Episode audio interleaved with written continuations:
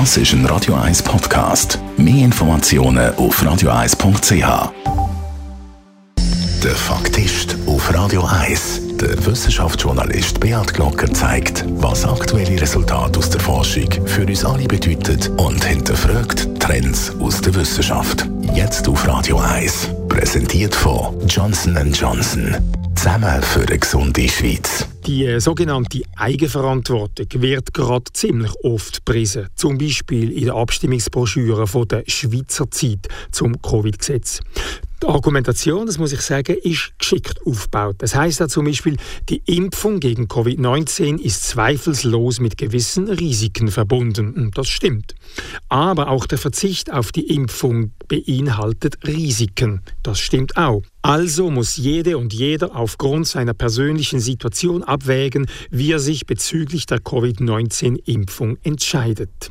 Und da fangen meine Fragezeichen an. Dazu ein paar nüchterne Zahlen.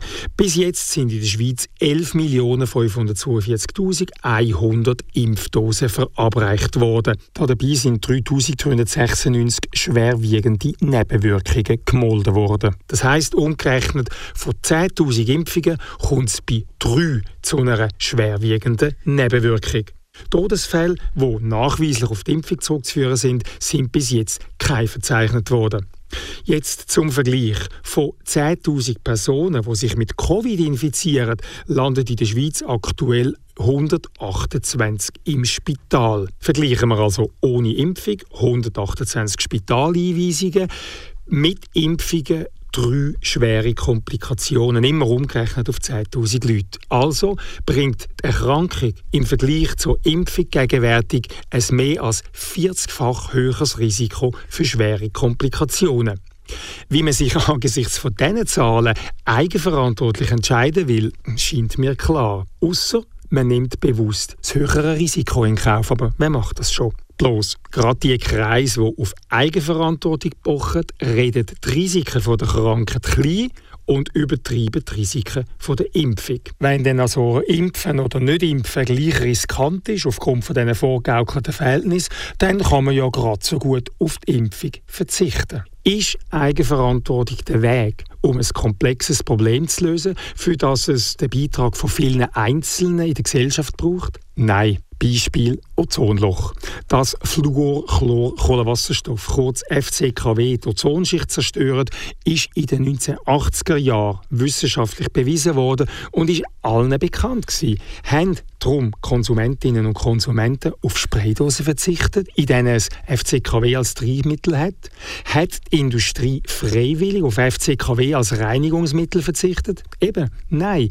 Erst das Montrealer Übereinkommen von 1999 hat die Stoffe verboten und die Zerstörung von der Ozonschicht können aufhalten. Erst Gesetze haben zum Umdenken geführt. Und sogar wenn einmal ein Gesetz eingeführt ist, haben sie oft wenig Einsicht zur Folge. Wir alle wissen, dass das Mittel gegen Klimaerwärmung eine Reduktion vom CO2-Ausstoß ist. Also zum Beispiel Heizungen mit Öl und Gas durch solche mit erneuerbaren Energie ersetzen. Holz, Sonne, Wärmepumpe. Funktioniert Eigenverantwortung zum Schutz vom Klima?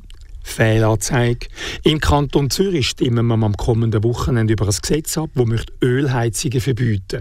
Der Widerstand ist enorm und das absurde Verhalten von Konsumentinnen und Konsumenten ebenfalls. Anstatt dass man jetzt die Gelegenheit und die staatlichen Fördergelder nutzt, um ein umweltfreundliches Heizsystem einzubauen, kaufen viele noch schnell eine Ölheizung. Zurück zu Covid. Interessant wäre jetzt zu erfahren, wie die Corona-Skeptiker aktuell Eigenverantwortung nutzen wollen, um die Pandemie zu bewältigen. Mich denkt, wir haben in dieser ganzen Diskussion etwas vergessen. Wir haben die Freiheitfordernden nicht gefragt, was sie denn vorschlagen. Wäre ich Politiker, würde ich jetzt die Freiheitstreichler und die Massvollen an einen runden Tisch bitten und sie fragen, wie wollt ihr verhindern, dass in zwei Wochen die Infektionen in der Schweiz auf dem Niveau von Österreich sind? Eigenverantwortung. Aber ganz konkret bitte. Der Beat Glocker ist der Faktist. Die Wissenschaftskolumne auf Radio 1. Jeden Dienstagabend am Viertel vor 6 Uhr.